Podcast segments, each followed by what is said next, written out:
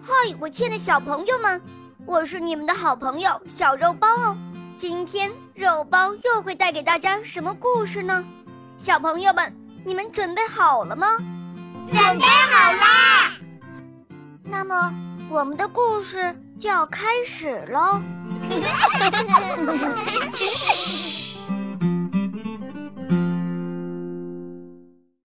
有一个宰相，名叫曹操。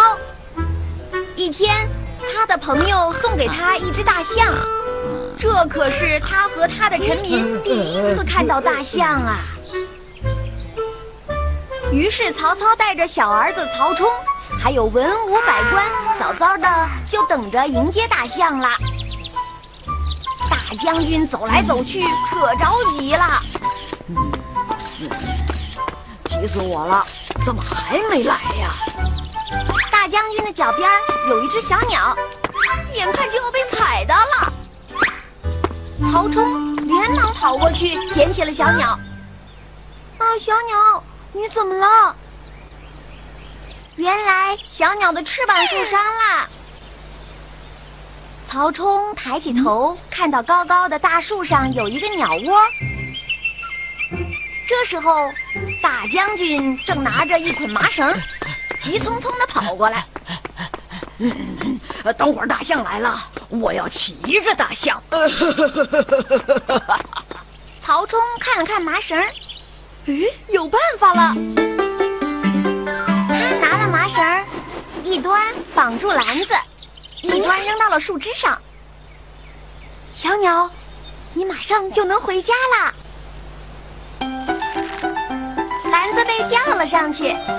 鸟妈妈把小鸟接回了家。曹冲真是聪明又有爱心呢。小鸟就这样回家了。看，大象来啦！大将军激动地挥舞着鲜花。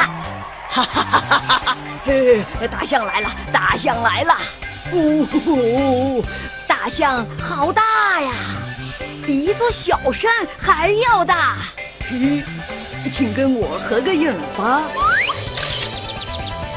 哈 哈曹冲也开心地跑到大象的身边，可是他怎么也够不到大象的肚子，连大象都被逗乐了。嘿，我见到大象了。大象还送给我礼物了呢，真厉害呀！就这样，大家围着大象，又是合影，又是赞叹。哇呀，看起来就是很厉害呢。呃，忽然，大宰相曹操发问了：“呃，这么大的大象会有多重呢？”大臣们一听，立刻展开了讨论。大将军拿起身边佩戴的宝刀，我觉得应该有一百把宝刀这么重。大臣说：“我认为大象一定有一幢房子那么重。”哎呀！大家的回答，曹操都不满意，他连连摇头：“嗯，你们说的都不准确呀。”谁能想办法把大象撑一下呢？大臣想了想，很有把握的说：“ 呃，我可以，我可以，只要造一杆非常非常大的秤，把大象提起来，不就行了吗？” 啊！谁有这么大的力气能提起大象呀？大家都笑大臣的想法不实际。大将军挥舞了几下他的宝刀，我想到了一个好办法了：把大象分成很多小块来称，最后加在一起，不就是大象的重量了吗？啊！不行不行！这可真是个笨办法，这样大象就没命了。哈哈哈哈哈！大家的想法都不好，曹操生气了。哼！难道没有人能称出大象的体重吗？曹冲的眼睛转了转，嗯，忽然他看到小鸟站在荷叶上抓虫子，他开心的笑了。呵呵，呵呵，嗯，爸爸，我能称出大象的体重。呃，大家听了曹冲的话，都哈哈大笑起来。曹操捋着胡子说：“你小小年纪能有什么法子？”曹冲对父亲眨了眨眼，自信满满。小小年纪也能有大智慧啊！请大家跟我到河边来。嗯，曹冲有什么办法来称大象呢？我们一起到河边看看吧。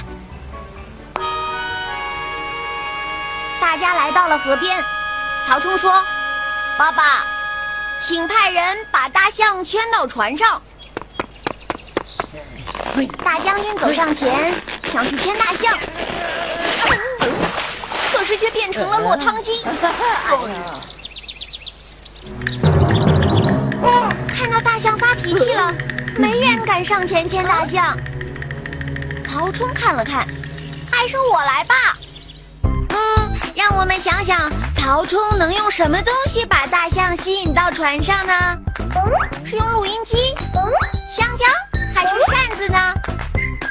哈，对了，大象最喜欢吃美味的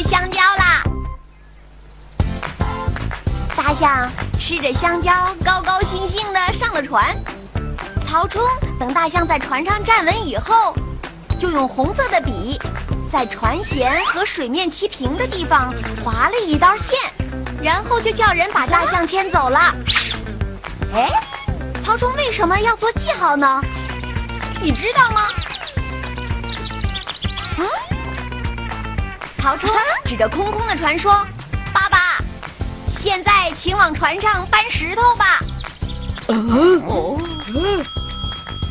大臣们都不明白是怎么回事儿。大将军一边搬石头一边嘀咕不是称大象吗？怎么变成搬石头了？：“可是曹冲很有信心呐，他指挥着大家一起动手搬石头，一直到船身正好下沉到做记号的位置。好啦，就是这些石头，现在只要称出这些石头的重量，加在一起就是大象的重量啦。哦，大臣们这才恍然大悟，原来是这样。原来是这么回事儿啊！曹操也高兴的点起了头。嗯，好主意呀！于是大家开始手忙脚乱的称石头，曹冲也在一旁计算着：一、二、三、四，一共是四车石头。一车石头一吨重，那么四车石头总共是几吨呢？你算对了，是四吨。